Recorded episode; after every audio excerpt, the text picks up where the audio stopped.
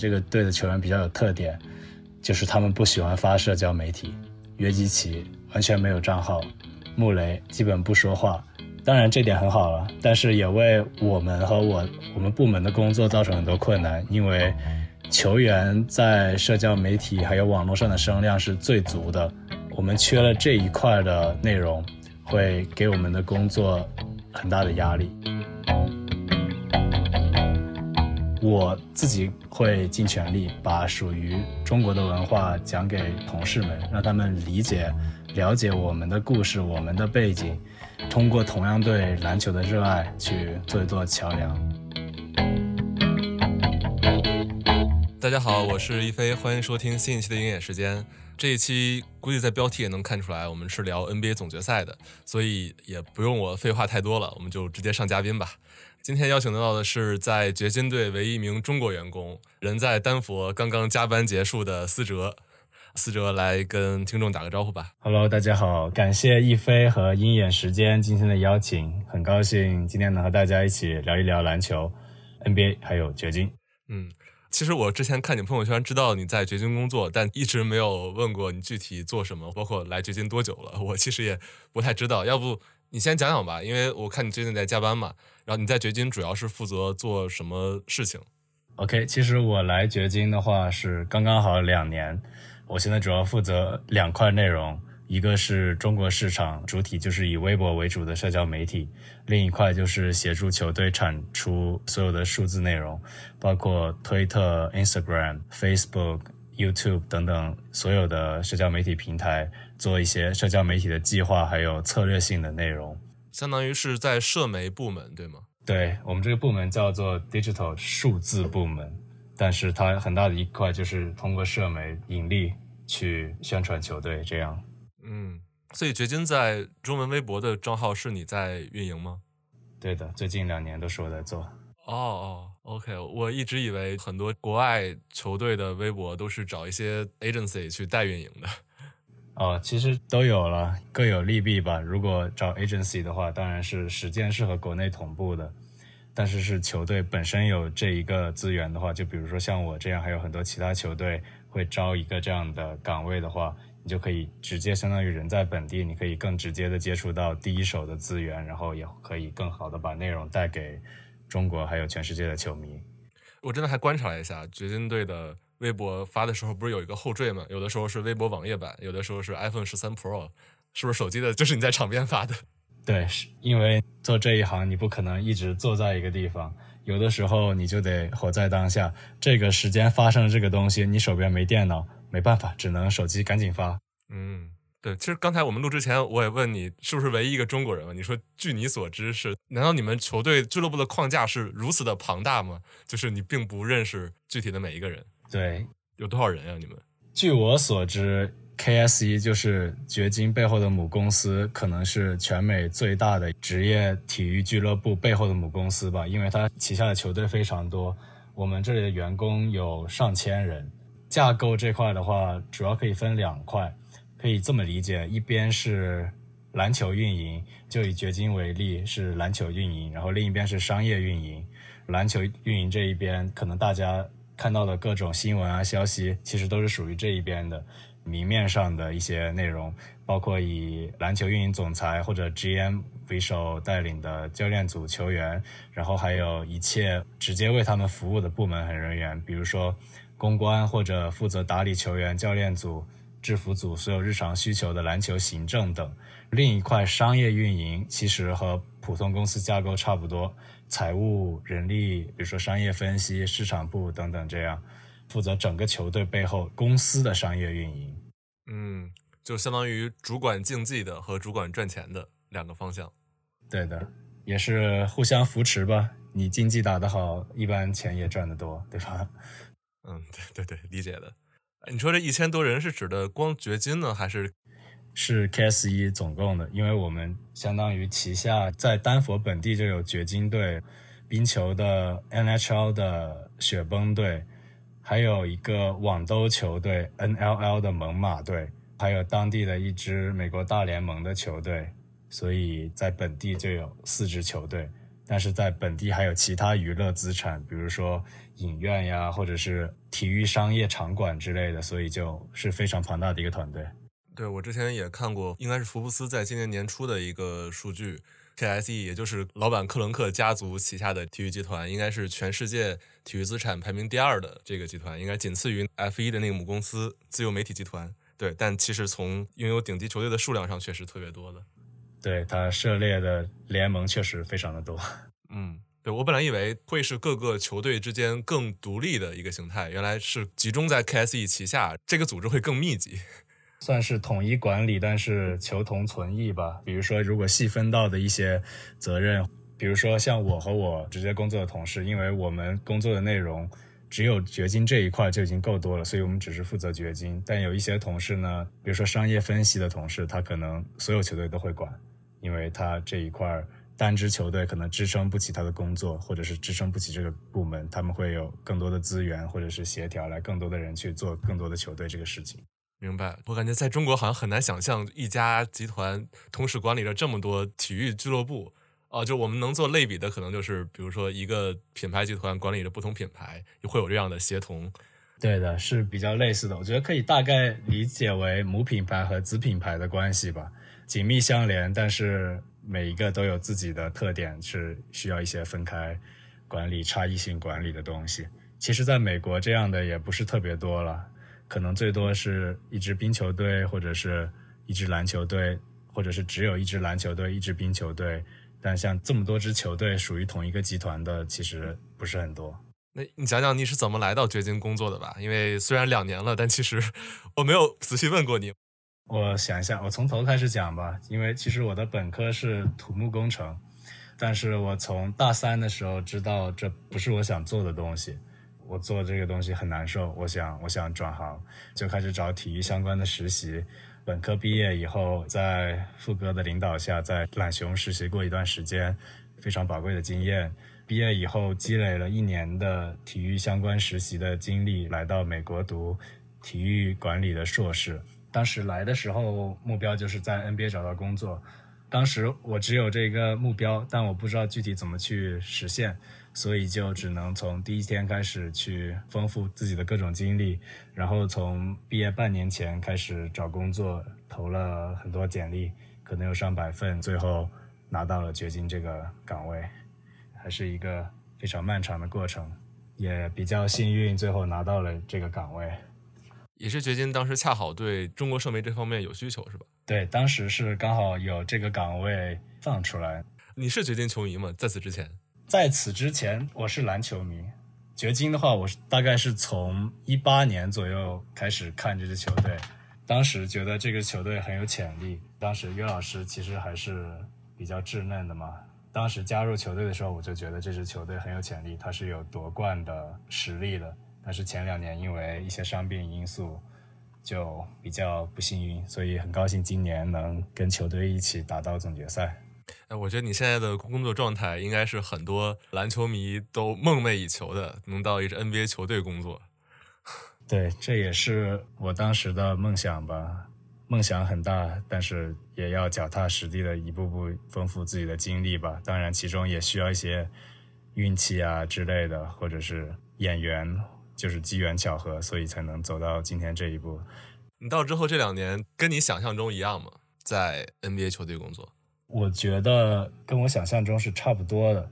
当时我我的目标就是想找一份在球队的工作或者在 NBA 的工作，我就做了很多研究。我知道在这个位置你需要做什么，你需要具备什么的能力，就相当于我在读书的两年期间就一直在丰富这一块的能力，所以来到这儿就感觉其实蛮顺理成章的，我就知道自己要做什么了。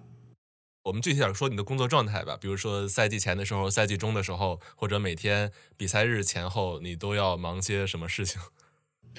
从比赛日说一下吧，比如说从季后赛开始，季后赛也是全年最忙的时候。当然，这个前提是放在在社交媒体这一个行业里面，你是没有真正的休息时间的，因为任何事情都可以在任何一秒发生，相当于你是需要二十四小时、七天在线。因为有任何事情发生，你都要当下去处理。只要出现在网络上，这个东西就永远都会在这儿，所以是一个非常需要及时性的。然后季后赛的话，当然也是全年最忙的时候，也是最多目光和关注的时候。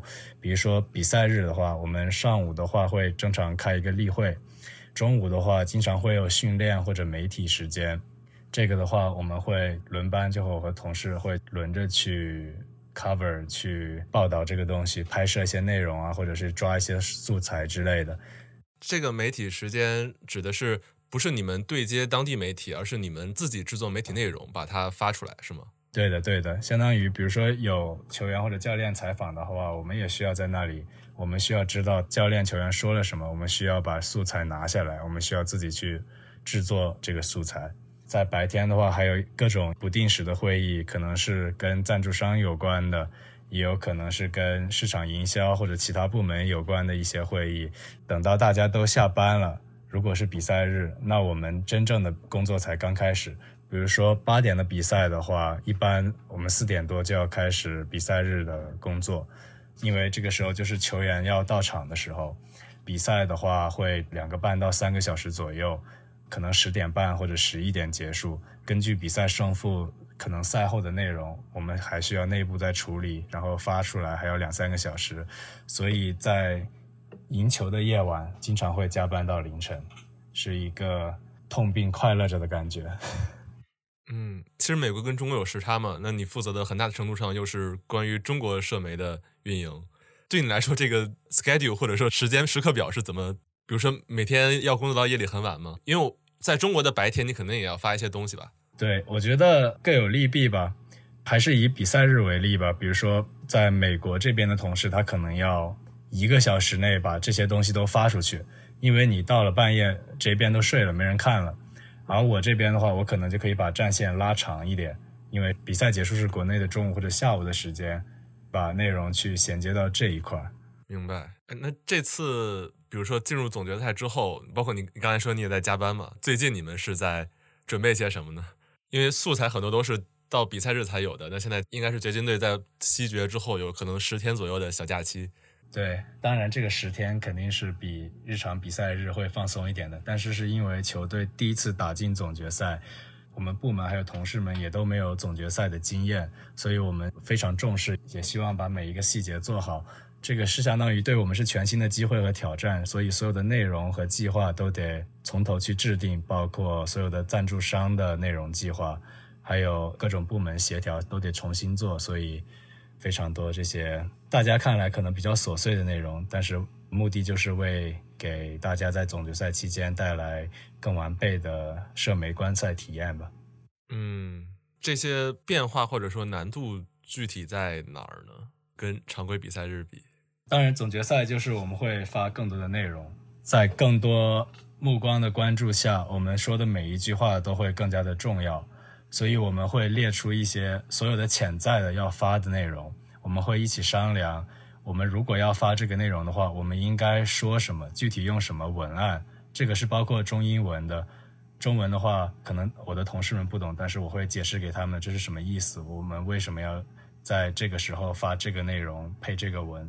而英文的话，当然就是集思广益，大家。为什么要在这个时刻说出这一句话？为什么这句话是最适应这个时候的？就是很多细节的东西吧，需要大家一起讨论、一起对接。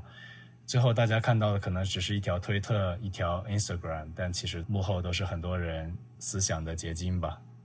对，我明白，就是因为这一条社媒其实是代表一个球队，或者说球队也是一个品牌嘛，代表品牌所发声，你要为你说的话负责，或者说要传递出更多的情绪价值。正好，那我们举个例子呗，比如说这个赛季，或者说这两年，你有没有哪一条就当微博动态吧，是你觉得最灵感迸发，或者说自己最满意的，或者说让你印象深刻的呢？这个我还真得想一下。不过我可以说一条最近的吧，因为我们在季后赛前推了一条短片，就是要宣扬掘金的这个球队文化，就是我们低调谦逊。然后我们希望通过这一个系列赛，让不关注我们的人变成我们的球迷，一些质疑我们的人去相信我们。今年西决 G 三战胜湖人，在大家不看好掘金，一致看好湖人，风向一致不看好掘金的情况下，我们最后艰难拿下湖人，我这时候发了一条大舞台金块闪耀，也是跟我们季后赛宣传片呼应的一一条文案，我个人蛮满意的。我也想了解的就是，比如说你们每个比赛日都会发很多内容嘛？你刚才也提到了会把战线拉长，一般比如说像一个俱乐部的社媒，你们有没有一个标准？比如说一个比赛日期间发多少条是效果最好的？这个没有具体的标准。其实需要一个你对篮球的理解和对当下状况的感知吧，因为每一场比赛都不一样。当然，胜利的关键比赛肯定是我们需要把握住的机会，我们会尽量多发东西。但你比如说半场输三十分，我们可能就只会发半场比分、全场比分，大家晚安这样，因为呃，对你懂的，得看当天的具体的比赛走势，因为每一场都不太一样。嗯，对，可能输的话，你发多了还会被骂呢。嗯，对，当然我们非常的踊跃接受球迷们的批评，我们是不惧批评的，这样我们才能继续进步。哎，对，像发这些社媒，是不是因为有部分的内容是要考虑赞助商露出的吧？嗯，对的。这是一个题外话，我自己经常也在思考，是不是你发的多了之后，赞助商露出的那一部分内容就被稀释了？对于赞助商来说，这是一个好事还是坏事？但是如果你你发的多的话，其实交互数是高的，但可能赞助商会被稀释。这个我就不单独针对中国讲了，因为美国这边比较多。赞助商这块的话是一个比较难搞的东西，因为很多赞助商的内容它表现都不会很好。然后我们最好的交互数啊，然后质量最好的内容，我们其实是不太想要赞助商的，想保持它的原生性和真实性。所以这是一个比较难平衡的东西。赞助商这块的话，对，很多时候会跟他们先，我们要对好流程，我们要商讨，在这一个情景下发这一种类型的赞助商内容会不会不合适？比如说，在一场失利之后，我们比如说要发一条本场最佳球员，或者是类似这样的一条赞助内容，我个人觉得啊，这种可能就是一个返利赞助吧，因为你可能会。为赞助商带来很多流量，但是流量是什么呢？你可能点开评论，下面都是输球了还发这些什么这样。对，稀释这一块的话，倒不是我们最多考虑的内容，因为赞助商的内容发出去以后，其实让他自己去发酵就好了。然后我们并不会因为发这条东西而不发。我们本身计划的原生内容，我们只会做一条时间线，把这些内容都慢慢展开，不会去故意的稀释或者是聚集的发某一些内容。嗯嗯，明白，就是自己的优质原生内容是为了传播，然后赞助商内容是挣钱，取舍开就好。因为赞助商内容有的时候不能说不是优质内容吧，它很多时候很难做成优质内容。比如说赞助商内容，它是要求。举最佳球员这个为例吧，赢球以后做一个最佳球员，但是我们原生的最佳内容呢，你很多时候你是不知道它是什么时候发生的，你要在那一刻发生的时候你才知道。比如说是约基奇和自己的女儿打招呼，像这样的内容，它表现会很好，但是它可能成为赞助的吗？不可能，因为赞助的内容都是我们提前准备好的，并不是说赞助的内容它表现都很差，而只是上线的话可能有限。嗯。理解理解，赞助商内容你提前对接的好的话，就缺少一个灵活性或者说及时性，就是更重设计的，爆发力比较差。对对，除非是像完场比分这个肯定是最多人关注的，但是如果你赞助，比如说是赞助一个赛季，你可能打得很屎，很多评论，正常的失败没什么人管，但你比如说是夺冠的话，那这一条肯定就是载入史册的，因为是你宣布球队。最后赢下了这场比赛，哎，这个可以分开聊一集了。OK，这个还挺有讲究的。我们说回准备总决赛吧，因为刚才你说的是你们部门或者说社媒这边的准备工作，就是重新设计很多，不管是节奏啊或者内容本身。那我感觉整个俱乐部上下，掘金也是第一次进 NBA 总决赛。那整个俱乐部在准备这个总决赛的时候是怎么样一个氛围呢？尤其是对于丹佛掘金这样一个小球式的球队。我们不说竞技层面啊，就说在商业上或者说氛围上的准备情况。当然的话，就是全程一心，因为小球队的话，本地人对本地球队的支持会，我个人感觉会更上一层楼。然后又是历史性的首次杀入总决赛，所以相当于当地所有资源都会调配到这里，包括我们整个公司所有资源也都会分配到这儿。比如说雪崩队的话，他们因为今年季后赛已经被淘汰了嘛，我们掘金这边的话，比如说有很多工作要做，他们也会帮我们分担一些拍摄呀，或者是简单的社交媒体的工作，或者是 marketing 的工作，他们都会去帮忙。所以这也是体现一个大集团下有多支球队的一个优势吧，就是在这种关键时刻可以互相照顾。像去年的话，雪崩夺冠，我们掘金也是帮他们做了很多东西，因为公司里人人出一下力，这个事情就办成了。其实我觉得这是挺有代表性的，或者跟中国俱乐部来对比的话。我感觉，不管是中超还是 CBA 的球队，在迎接一些重要比赛的时候，有的时候是不太容易调动起就所在城市的热情，或者说它的宣传的效果并不比平时要强多少。我不知道是能力问题还是什么问题，但是我在猜想，是不是美国或者欧洲的很多俱乐部在迎接大赛的时候，它这种整体在城市内的本地宣传能力会更强。我想看看大体上是怎么做的。每当大赛来临的时候，包括球馆，然后还有市区的一些建筑呢，其实他们都会亮起球队的颜色，以表示对当地球队的支持。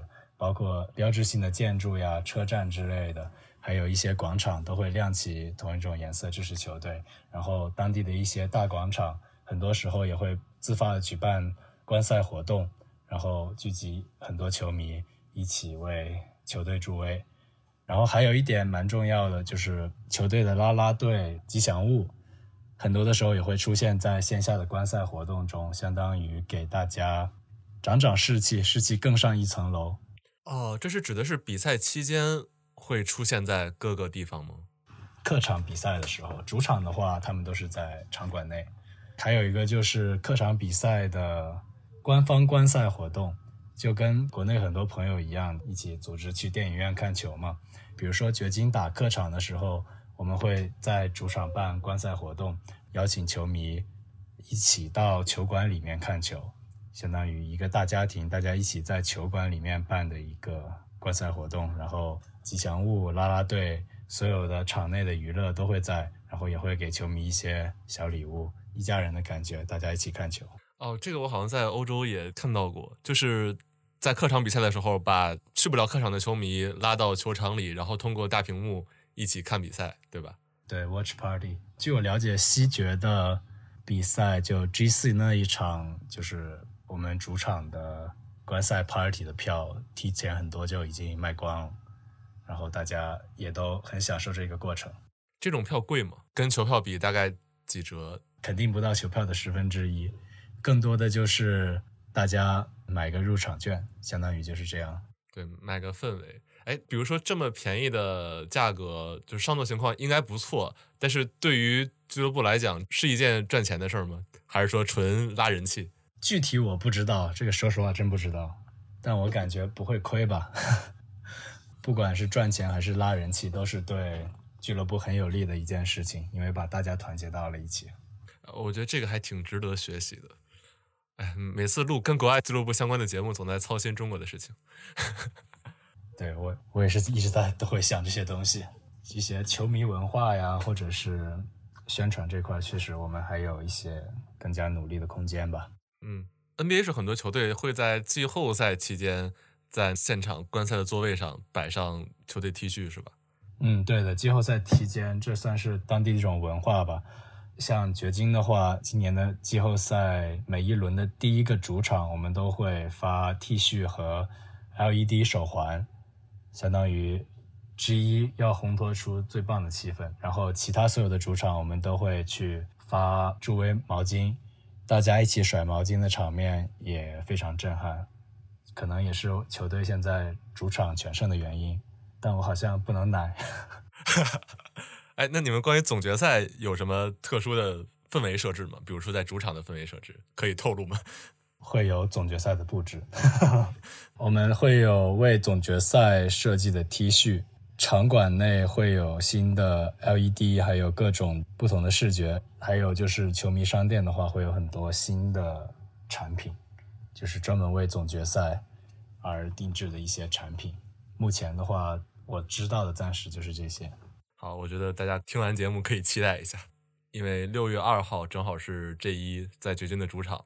对，欢迎大家关注掘金的比赛，你不会失望的。插播一条，刚说别奶了。嗯，我是觉得像掘金这种小球式球队会更加需要跟本地球迷的互相的支持吧。嗯，其实小球式球队这个话题在美国几大联盟里一直是被讨论的一个点。除了洛杉矶啊、纽约这些大城市之外，呃，确实这些小球会，嗯，取得非常高排名的频率要低一点。就是我也特别好奇，这个是不是跟实际的营商环境有关系？包括像小球队在经营的过程中，实际上你体感的会有哪些困难呢？宏观来讲的话，大家可能都知道原因，小球是没有那么吸引人，就自由球员、大牌啊，可能没那么愿意来。但是单从结合我的工作来说的话，我觉得丹佛掘金算是小球市，但是是大梦想。关注掘金的朋友们可能会发现，这个队的球员比较有特点，就是他们不喜欢发社交媒体。约基奇完全没有账号，穆雷基本不说话。戈登、小波特赛季期间直接搞消失，你可能现在在 Instagram 根本都找不到戈登的人。球队的主要人是基本不在社交媒体发言的，他们只是专注打球，只是想赢球。当然这点很好了，但是也为我们和我我们部门的工作造成很多困难，因为球员在社交媒体还有网络上的声量是最足的，我们缺了这一块的内容，会给我们的工作。很大的压力，因为所有的宣传还有第一手内容都只能从我们这里发起，我们需要去弥补他们的不足的声量。说实话，我们很多内容可以剑走偏锋，更接地气吧，用更多的带梗性质的内容去拿到更多的流量。但是这不是掘金现在想要做的内容。球队现在其实所有社交媒体的风格就是谦逊中带有风度。走这条路线，这也是头牌约基奇和其他主要球员的为人处事风格吧。然后我们会一定程度上让我们的声音和球员的声音站在同一战线。掘金在美国算是中小市场吧，我觉得不是最小的市场，但在中国肯定是小球市。在美国虽然小，但是会有丹佛本地还有科罗拉多本地人的支持。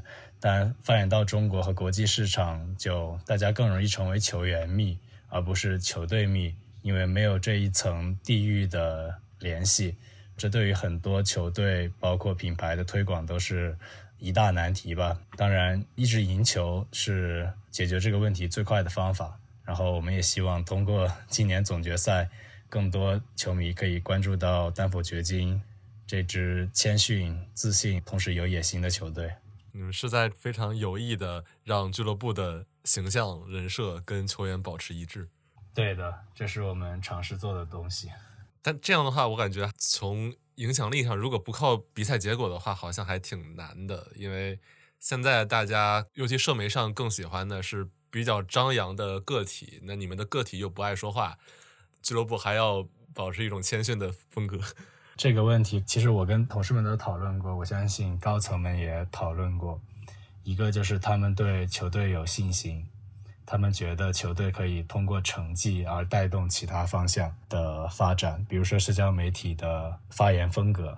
然后还有一个就是，即使没有很好的成绩，我们也希望我们的声音和制服组、教练组和球员的声音是一致的，这样会让我们的品牌的调性更统一吧。这是我们的一个大方向的话题了。我我也好奇啊，因为既然俱乐部是这种风格，那丹佛人在你看来是什么样的性格或者说本地文化呢？丹佛人对这支球队的看法呢，其实我觉得跟很多国内掘金球迷的看法是一样的。就单从这一支球队和它的核心组建起开始的话，就一直都是不被人看好，大家很少讨论。比如说前两年。在园区里面连续一比三逆转，可能大家更多讨论的是对手为什么失去了这个领先优势，而不是掘金他拿到了这种不易的胜利。然后再到之后的两年，因为球队伤病的原因，一次二轮，一次首轮，再到今年常规赛，很多时候球队的以约基奇为首的球员被沦为笑柄，就其实是很多丹佛本地的真正球迷都知道这支球队的潜力，所以就相当于今年季后赛和球员们一样，都憋着一股劲，想要证明自己，向没有那么关注这支球队的人证明，这支球队其实可以做到很多你想象不到的东西。嗯，哎，有点也不能算黑马。这其实常规赛成绩很好，但是从历史的角度来讲是一个黑马，或者说影响力的角度。对，大家也肯定看了很多了。常规赛第一，大家不也是觉得也是一个伪第一吗？各种专家也说，可能有一半专家觉得过不了首轮，到了次轮肯定过不了次轮，到了西决。好吧，有可能过西决，然后但是他顺利打进了总决赛，所以这支谦逊的球队就还是在保持谦逊，他们只想证明自己是对的，可能不是想证明别人是错的。但现在到总决赛之后，从各种分析来看，看好掘金的已经成了主流了。对我当然是一直看好掘金的了。OK，对，然后我还想问一个。因为在丹佛，嗯，主场应该是跟那科罗拉多雪崩 NHL 的球队是共用一个主场的。这种情况在美国多见吗？因为几支俱乐部，而且是不同项目俱乐部共用主场这个事情，就是我觉得在国内是挺难想象的。其实我感觉还是蛮多的，尤其是在一些中大型城市，它同时拥有冰球队和篮球队的城市。因为冰球队和篮球队是最多的需要同时利用同一个场馆的两种运动。就以掘金的主场波尔球馆为例吧，一场掘金的比赛之后，如果明天背靠背是雪崩队的比赛，那当天晚上就会完成转换。比如说篮球赛后会先拆卸地板、篮球架，还有一切的 NBA 的设施，下一步就是拼装冰球。场最底层的那一块板块，冰车在上面造冰，这样的话，第二天上午，雪崩队的球员就可以在自己的主场正常训练。然后，如果第二天是掘金比赛的话，就把这个过程再反过来。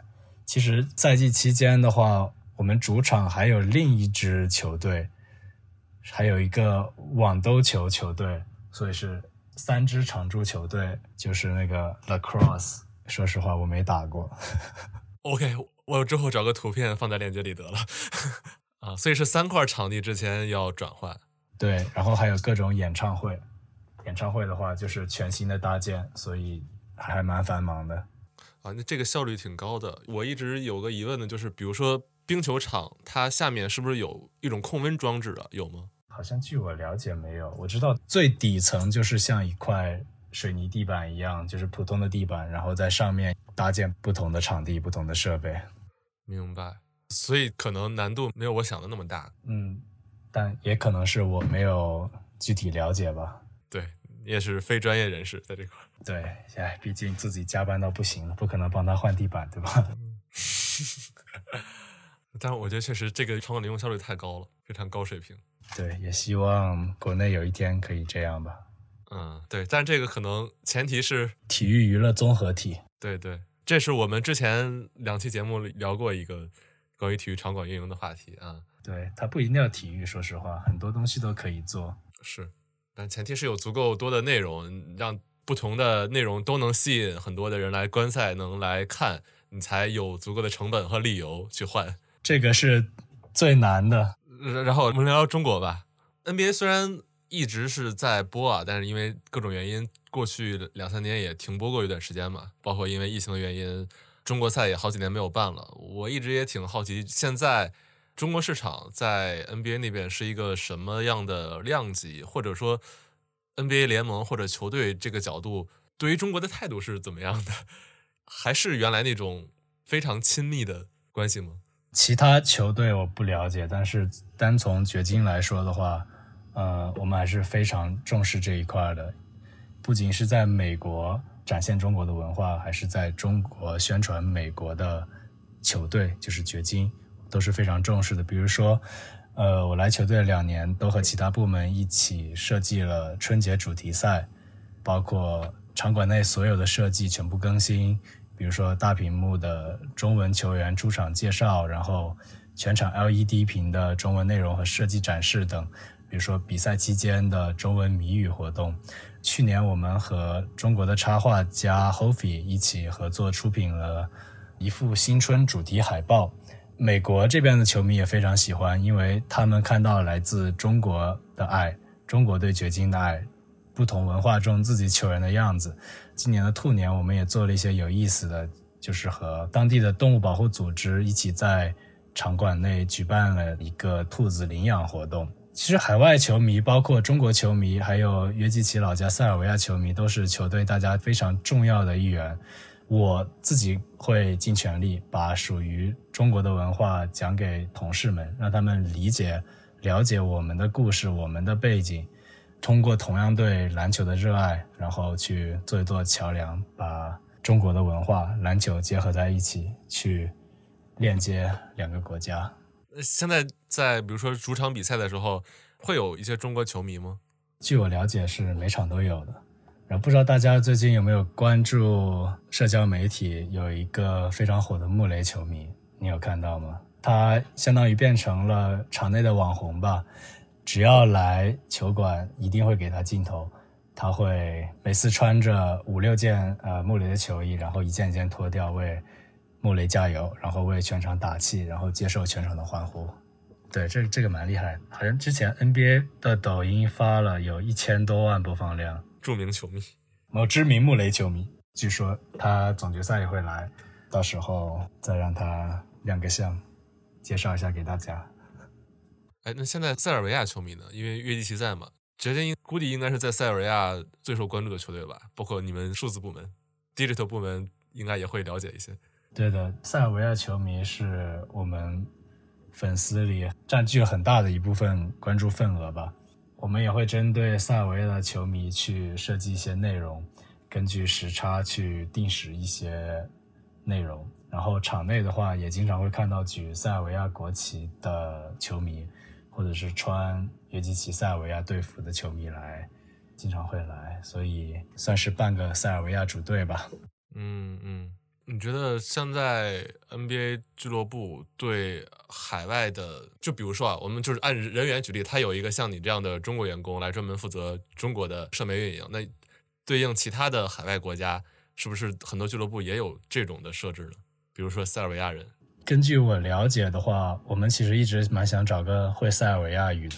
据我了解，现在有这种设置的可能只是针对中国，所以中国是我们最重视的海外球迷。中国还是真的最大的海外市场，这就能说明问题。这个是毋庸置疑的。嗯嗯，行啊，那最后聊一聊你对总决赛的预测吧，因为现在你每天加班，相信也是希望最后能共同营造一个非常好的结果。那你猜个比分？我猜四比几。废话，掘金四比几？怎么说呢？常规赛排名到现在意义不大，对手不管是第几号种子，他都是东部最强，肯定会是掘金历史上最大的挑战。我只是希望球队能拿一个冠军。四比零、一二三我都能接受。不好意思，说了个四，非常危险。嗯，四比一，没事，这样的话四比一，最后在你们主场夺冠。那就希望可以借下一飞的吉言，顺利夺冠。如果夺冠之后，你们还会有什么工作计划吗？就直接进入休赛期，还是说也要做些什么？如果夺冠之后的话，当然头等要是准备当地的夺冠游行，当然这个是后话了。这种游行的话，需要你们 digital 部门做什么吗？我们当然需要全程的去。捕捉内容，然后实时的发包我们的所有平台上。很多的拍摄内容、拍摄幕后还有照片、视频，所有内容其实都是要我们这边来做。这个又可以分开讲一期了，也是当地很大的一个活动吧。电视台呀、政府啊、交警啊什么都会出动。像去年的话，雪崩的游行，官方数字是超过五十万人聚集在市区，还还是蛮夸张的。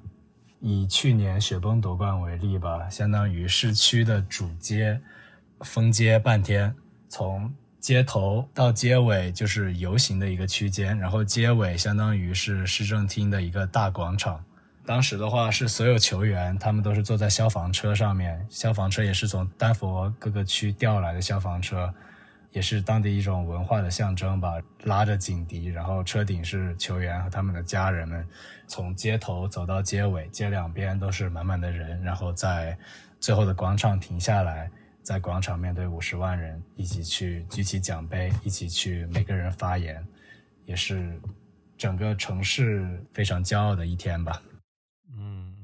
就像在丹佛的其他几支俱乐部经常拿冠军吗？因为我没有太关注 NHL 之类的。像雪崩是传统强队吗？还是历史上的话，他们拿过三次冠军，去年是第三次。他们的其实阵容也非常强大，所以也是最近几年的稳定的争冠球队。然后另一支球队就是刚刚提到的网兜球球队猛犸队，去年也拿了冠军。就是美国职业网网兜球联盟的冠军，然后今年呢，现在正在打总决赛，所以可能他们又会拿一个冠军。啊，丹佛虽然是小城市，但是体育很强啊。小城市大梦想，就因为雪崩强，我凭我贫瘠的美国地理知识就猜想，就是因为在中西部算高原吧。对，所以可以想象冬季运动会稍微强一些。对，今年又蛮奇怪的。今年现在争冠球队在佛罗里达，火，NHL 吗？对啊，去年我们的对手也是佛罗里达，前年、大前年的冠军都在佛罗里达，这个就是我觉得蛮神奇的一个事情。神奇。对，好呀，那今天非常感谢思哲来鹰眼时间聊了一下，在掘金队是如何准备这场总决赛的，包括他现在的角色，也算是很多 NBA 球迷梦想想做的一个职业吧。对，也很高兴你能把你的工作状态、工作经历讲给大家听。那我们就期待总决赛呗，也希望不管是掘金还是热火，能给大家带来一个非常精彩的赛季末的收官。好的，谢谢一飞和鹰眼时间，然后大家一起看球吧。好，我们下期见，拜拜。